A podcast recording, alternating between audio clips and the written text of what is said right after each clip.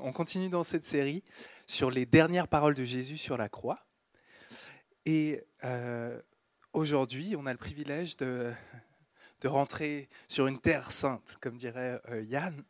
C'est-à-dire que on est dans un passage qui fait un peu trembler. C'est un passage qui est plein, plein d'embûches.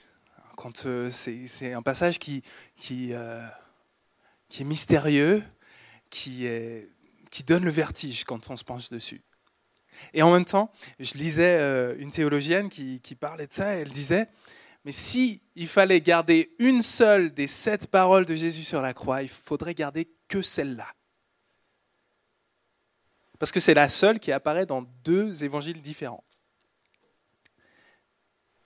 Cette parole, c'est Mon Dieu, mon Dieu, pourquoi m'as-tu abandonné? Et c'est troublant parce qu'on a Dieu incarné qui dit à Dieu, tu m'as abandonné. T'es où? Et en fait, c'est tellement troublant que à travers les siècles, il y a vraiment les penseurs s'arrachent les cheveux pour essayer de, comprendre ce qui se passe. Ils sont fascinés. Euh, il y a quelques semaines, je lisais un livre d'un philosophe.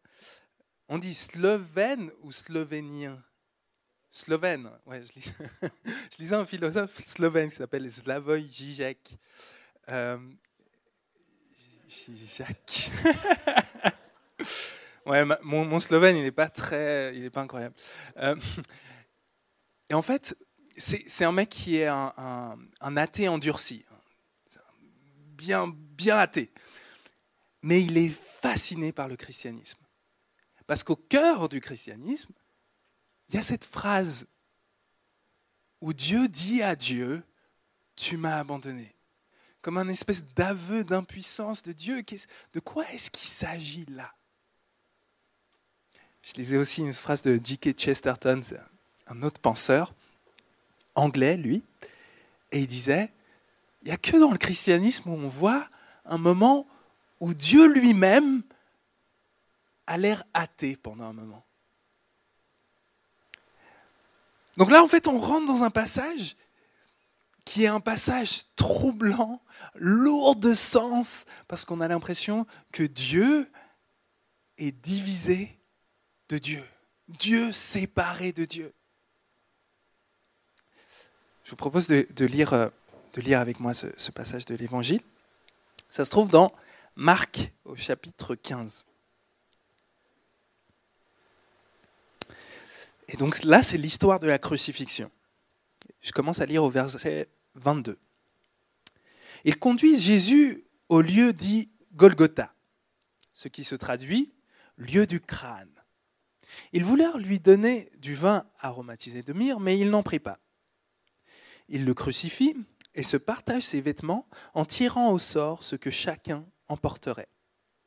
C'était la troisième heure quand ils le crucifièrent.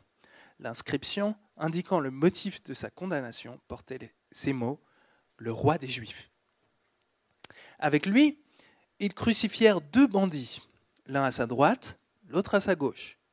Les passants l'injuriaient en hochant la tête et ils disaient Hé toi, qui détruis le sanctuaire et le reconstruis en trois jours, sauve-toi toi-même et descends de la croix. Les grands prêtres aussi, avec les scribes, se moquaient entre eux et disaient il en a sauvé d'autres il ne peut même pas se sauver lui-même. Que le Christ, le roi d'Israël, descende maintenant de la croix, afin que nous voyions et que nous croyions.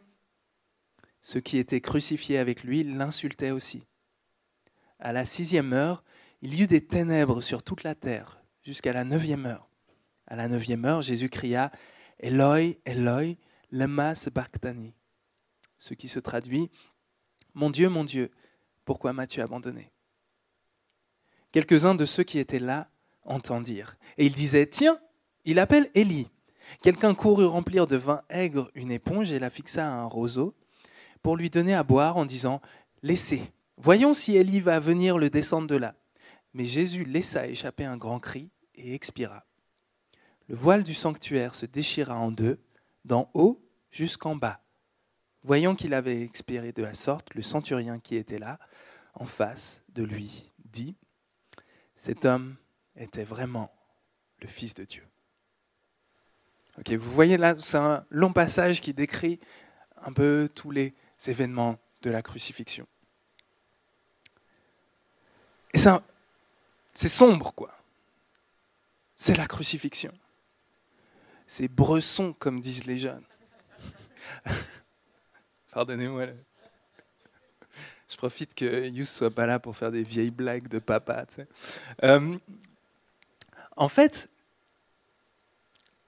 je me suis rappelé en lisant ce passage euh, une discussion que j'avais avec des amis juifs à, l'époque. Et ils me disaient Vous, les chrétiens, vous êtes bizarres.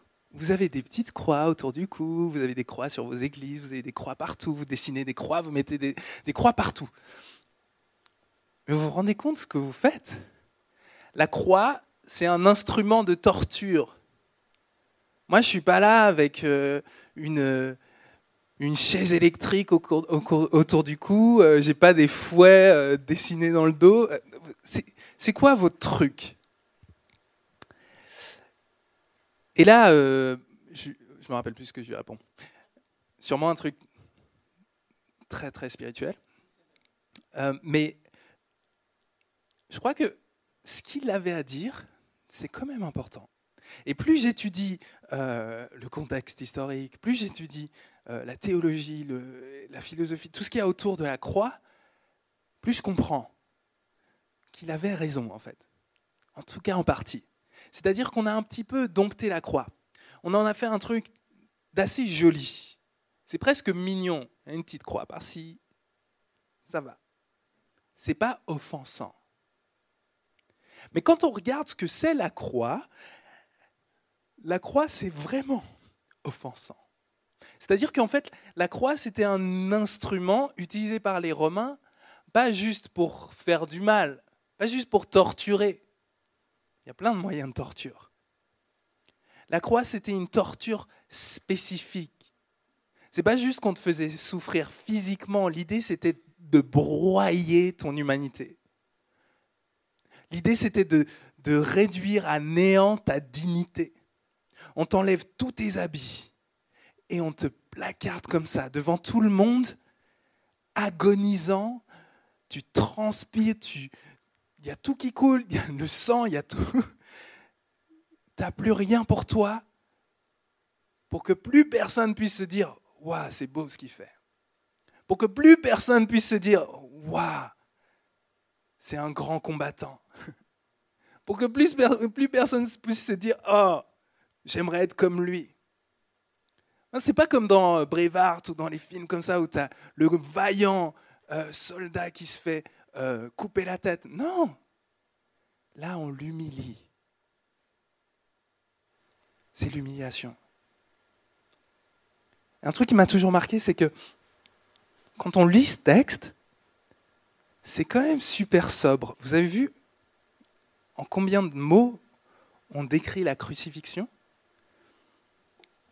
Ça se trouve au verset 24. Il le crucifie et se partage ses vêtements. Il n'y a même pas une phrase complète qui est dédiée à la crucifixion. Moi, ça me frappe parce que moi, depuis que je suis dans l'Église, on m'apprend à penser un peu la crucifixion avec la passion du Christ. Vous voyez la passion du Christ que c'est? C'est un film euh, hyper gore où on te montre chaque coup de fouet qui arrache la peau de Jésus. Vous, avez déjà vu ce film? Il y, en a, deux ou trois. Je sais qu'il y a beaucoup de gens qui aiment ce film. Moi, c'est pas ma tasse de thé. Il est tellement gore, alors que les évangiles sont tellement sobres. Marc, il passe pas des, des phrases et des phrases à dire avec chaque coup de marteau, son corps entier tremblait et il vomissait ses tripes. Non, il le crucifièrent. Alors peut-être que c'est parce qu'à l'époque, ils voyaient des crucifiés et du coup, ils n'avaient pas besoin de décrire le truc. Mais peut-être aussi, si on est attentif au génie littéraire de, de Marc, peut-être aussi que c'est parce qu'il veut mettre notre regard sur autre chose que la souffrance physique de Jésus. Et quand on réfléchit à ça, on voit que il y a des choses qui ressortent. Il y a des choses qui sont mises en avant. Une chose qui est mise en avant, c'est la moquerie. On ne nous dit pas juste et les gens se moquèrent de Jésus. On va nous dire chaque groupe de personnes qui se moquent de Jésus. Les Romains se moquent de Jésus. Les condamnés à mort se moquent de Jésus. Les religieux se moquent de Jésus. La foule se moque de Jésus. On vient nous dire, il y a une humiliation collective qui est en train de se passer. Même plus que ça, vous voyez, euh, dans la Torah, il y a une phrase qui est écrite qui, en fait, qui doit venir à la tête de chacun des, des juifs qui lisaient ce texte. C'est Il est maudit celui qui est pendu sur le bois. C'est écrit ça dans Deutéronome 21. Celui qui pend sur le bois est maudit. C'est-à-dire qu'en fait, Marc, il est en train de dire, non seulement toute la foule maudissait Jésus, non seulement les Romains ont maudit Jésus et se sont moqués de lui, non, non tout le monde se moquait de Jésus, mais le ciel lui-même s'est retourné contre Jésus. Jésus est maudit. Jésus est maudit. Et là, on se retrouve en fait dans le scandale de l'évangile. Le juste par excellence, celui qui est bon, celui qui est saint, celui qui ne fait que justice, celui qui relève les malades, celui qui guérit les cœurs brisés, il est maudit.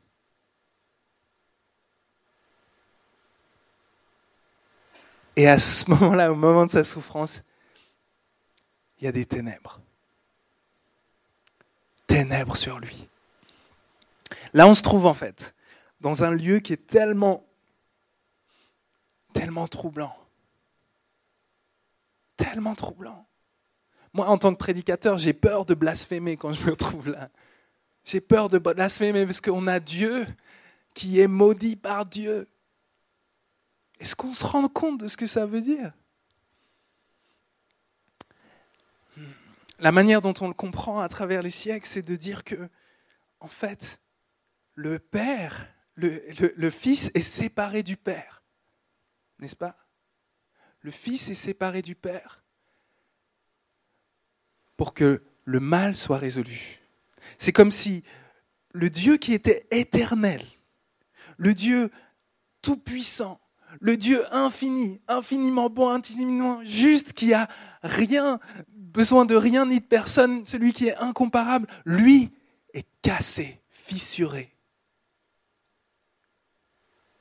pour que dans cette fissure, il puisse prendre le mal sur lui, prendre ce qui nous oppose à lui, prendre sur lui tout ce qui est sur nous.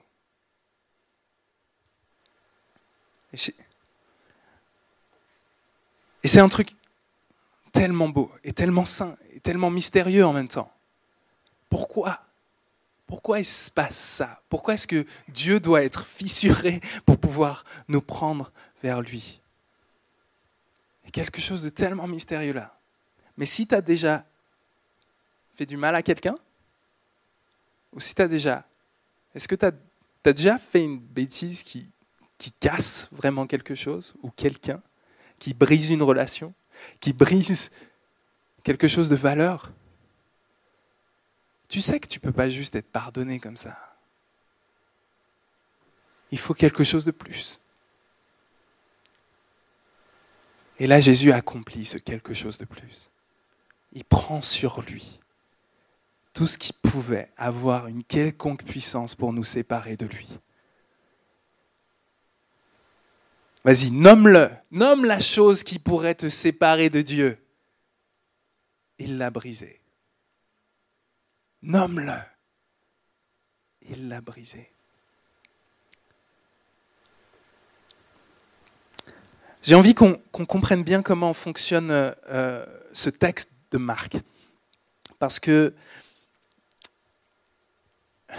pour comprendre euh, comment fonctionne la Bible, il faut, il faut être attentif à, chaque clin d'œil du texte. Et des fois, euh, dans les textes bibliques, on a des, des clins d'œil hyper discrets. Donc là, il nous faut des vieux sages pour nous dire, ah voilà, là, il y avait un clin d'œil. Des fois, on a des petites allusions, des fois, on a des métaphores, des fois, on a des mots qui sont utilisés, ah, celui-là, il était là. Mais là, Marc, il fait pas tout ça. Il se dit, j'ai vraiment envie de leur enseigner un truc. Alors, tu sais ce qu'il va faire? Il fait des citations directes. Citations directes. Du coup, il prend un psaume, le psaume 22, et il va faire trois citations directes de ce psaume pour qu'on sache que quand il décrit la crucifixion, il la décrit en fonction de ce psaume-là. Ce psaume, c'est le psaume 22. Le psaume 22, c'est euh, un psaume un peu classique dans sa structure. C'est-à-dire qu'on a quelqu'un qui souffre, il va souffrir encore plus, il va appeler Dieu et il va être délivré et il va partir en louange. Hein, donc c'est un poème qui dit Je suis au fond, je touche encore plus le fond, mais Dieu me relève. Donc ça c'est un psaume comme ça, où on a cette structure-là. Et je, lis le premier verset qui vous sera familier. Il dit Mon Dieu, mon Dieu, pourquoi m'as-tu abandonné? Pourquoi te, pourquoi te tiens-tu si loin? Pourquoi ne me sauves-tu pas? Pourquoi n'entends-tu pas mes cris? Mon Dieu, je crie le jour et tu ne me réponds pas. Je crie la nuit et je ne garde pas le silence. Donc là, on a le roi qui dit sa souffrance. Je souffre et toi tu réponds pas, mon Dieu. Et après, si on va un peu plus loin, on va voir comment ça va de mal en pire et on va avoir la deuxième citation directe. Quant à moi, je ne suis pas un homme, mais un ver, outragé par les humains, méprisé par le peuple. Tous ceux qui me voient se moquent de moi. Ils ouvrent les lèvres, hochent la tête. Ils ouvrent les lèvres et hochent la tête. C'est la deuxième citation directe qu'on a dans l'Évangile. Dire, je suis entouré de gens qui se moquent de moi. Et ensuite, on va un peu plus loin dans, le texte. Je lis à partir euh, du verset 13 un, passage un peu plus long qui décrit en fait toute la souffrance de ce roi. Une multitude de taureaux m'entourent, des bêtes du bas me cernent. Ils ouvrent contre moi leur bouche comme un lion qui déchiquette et rugit. Je me répands comme de l'eau et tous mes os se disloquent. Mon cœur est comme de la cire, il fond au milieu de mes entrailles. Ma force se dessèche comme de l'argile. Ma langue s'attache à mon palais. Tu me réduis à la poussière de la mort, car des chiens m'entourent, une troupe mauvaise m'encercle. Ils me lacèrent les bras et les jambes. il y a d'autres traductions qui disent Ils me transpercent les bras et les jambes. Petit clin d'œil. Je peux compter tous mes os. Eux, ils observent. Eux, ils observent, je leur suis offert en spectacle. Ils se partagent mes vêtements. Ils tirent au sort ma tunique. Euh, troisième citation directe. Ils se partagent mes vêtements. Ils tirent au sort ma tunique. Vous voyez, là, ce qui se passe, c'est le roi qui dit J'ai tellement plus de dignité qu'on m'a mis à nu on m'a enlevé tous mes vêtements et on se les partage. Les gens se partagent mes restes de dignité. Et donc, Marc essaye de, décrire le supplice de Jésus dans ces termes-là, pour nous dire que ce n'est pas juste une prière que Jésus fait comme ça, spontanément, mon Dieu, mon Dieu, pourquoi m'as-tu abandonné Mais pour dire que tout ça vient accomplir le psaume. Donc ce qui est intéressant, c'est de voir en fait la structure de ce psaume. Le psaume part de là, de ce désespoir, de cette détresse profonde, mais il va aboutir quelque part. Au verset 22, de nulle part, on a le, poète qui, qui crie vers Dieu, et au milieu de la phrase, on a l'impression qu'il fait demi-tour et il dit Tu as agi. Hein, c'est verset 22 qui dit Sauve-moi de la gueule du lion et des cornes de l'aurox, tu m'as répondu tu m'as répondu.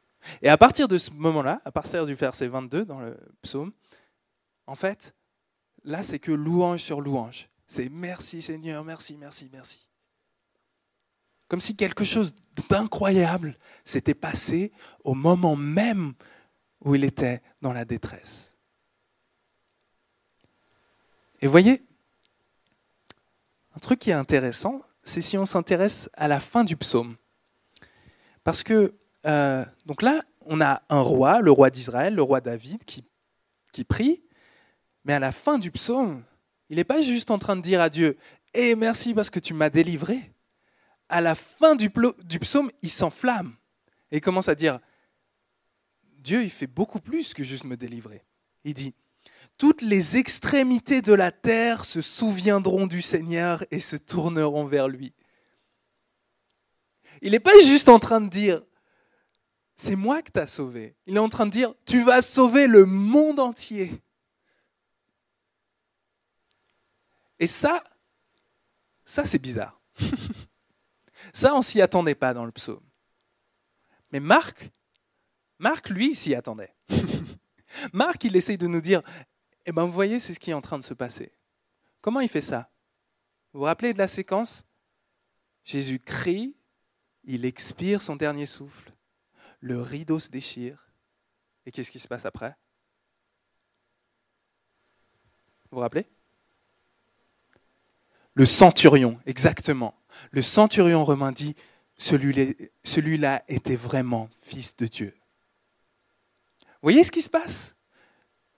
Jésus meurt, le temple, le rideau du temple est déchiré, la présence de Dieu se répand, et celui qui n'était même pas juif, celui qui n'a pas les connaissances théologiques pour savoir de quoi il s'agit, il n'a pas le psaume 22 dans sa tête, lui. Et celui-là, il dit vraiment, Jésus était le Fils de Dieu. Vous savez ce qui est en train de se passer? À travers la mort de Jésus, la main de Dieu est en train de se répandre à travers toute la terre pour rassembler vers lui ceux qui sont éloignés. Ce centurion romain, c'est le premier, les premiers fruits de la réconciliation qui se passe en Jésus. On a quelque chose de tellement beau ici. Ok, donc ça, ça c'est comme ça que je crois que fonctionne ce texte euh, dans Marc 15. Maintenant qu'on a vu le texte, je peux commencer mon prêche. Euh, j'ai trois points. Ça va être assez rapide. Mais j'ai trois points euh, qui sont un peu les, les, applications que je vois à ma, lecture du, texte. En gros, euh, le premier point que je, que je vois et qui est clair pour moi, c'est que l'évangile, c'est une offense.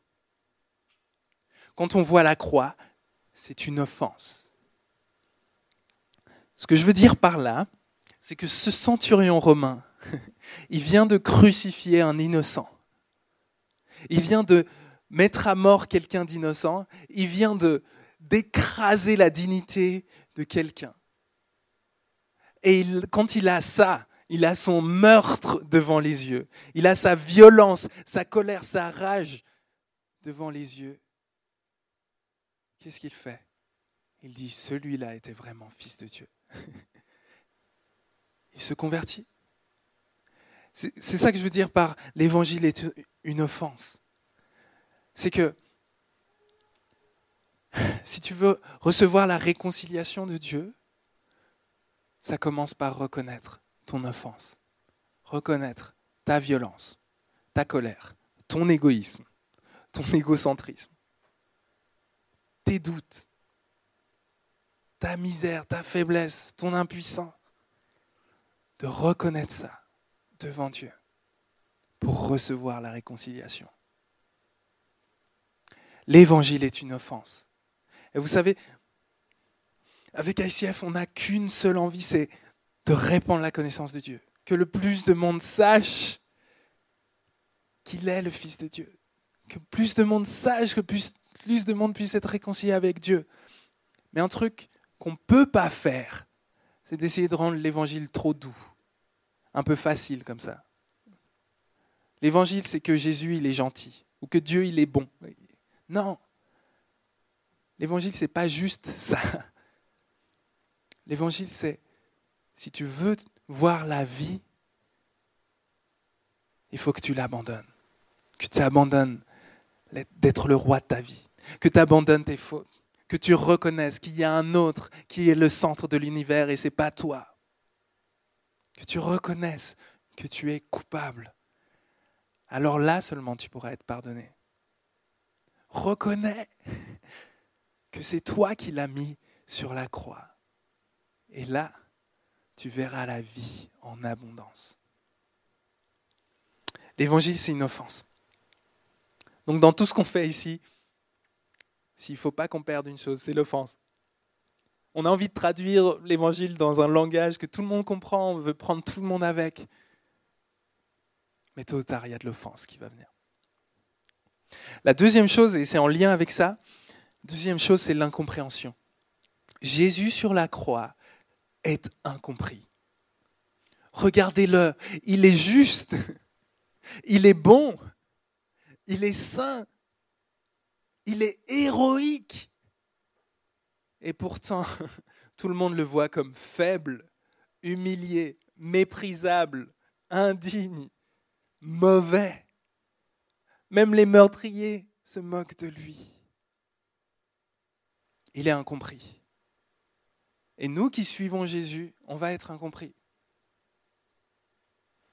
Toi qui fais le carême, peut-être tu tu manges pas et on va dire mais qu'est-ce que tu fous? Allez, fais la fête. Qu'est-ce qui t'arrive? Tu vas être incompris. Toi qui prends des choix radicaux pour suivre Jésus, ils vont te dire mais c'est quoi ton problème? Tu vas être incompris. Toi qui qui qui, qui te dit mais je peux pas je peux pas ne pas être fidèle à Jésus et à son message, je dois voir le monde à travers son message et sa parole.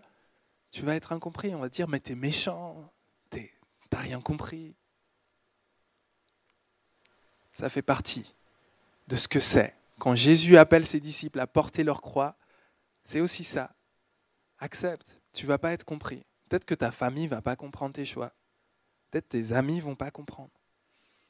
Mais suis-moi, parce que là est la vie éternelle. C'est ça que Jésus dit.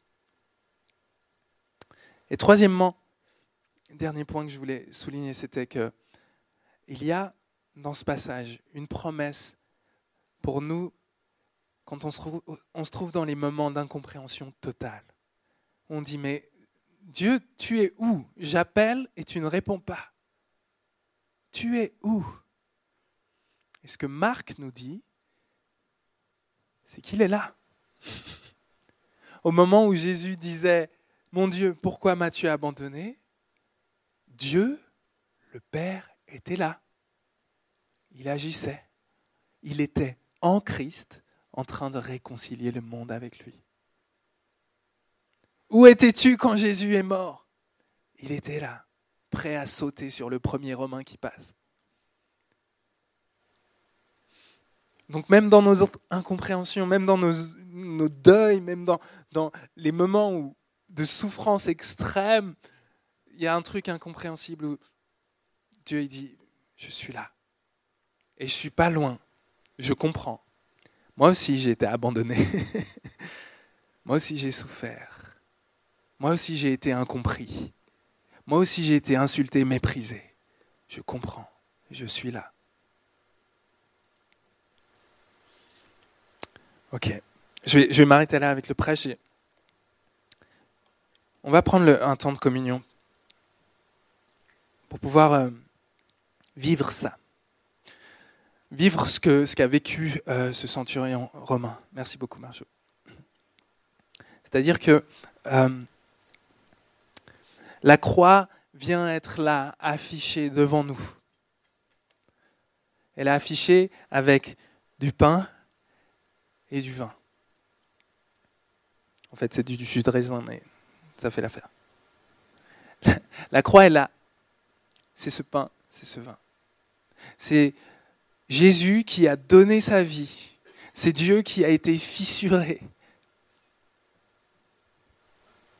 pour que toi tu puisses être réconcilié avec lui.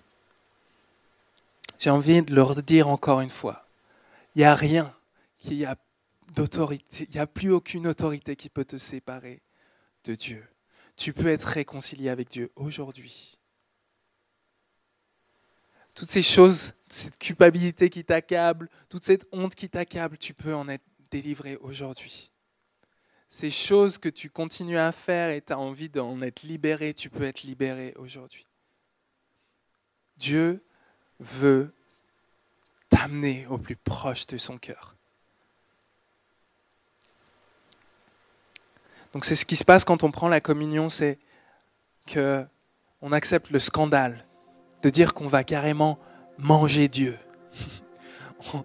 Jésus dit prenez et mangez ceci est mon corps qui est livré pour vous. Faites ceci en mémoire de moi. En gros, il est en train de dire venez manger mon corps.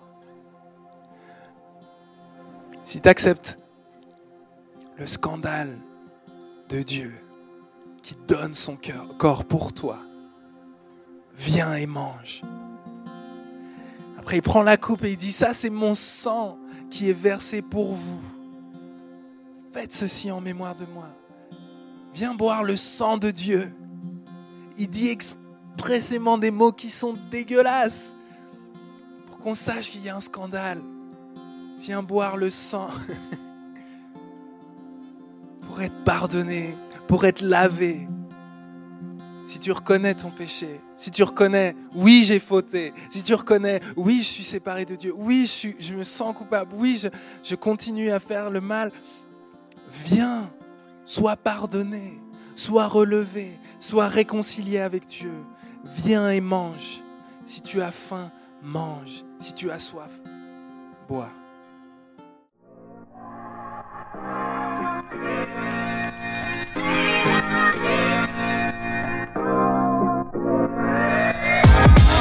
Bye.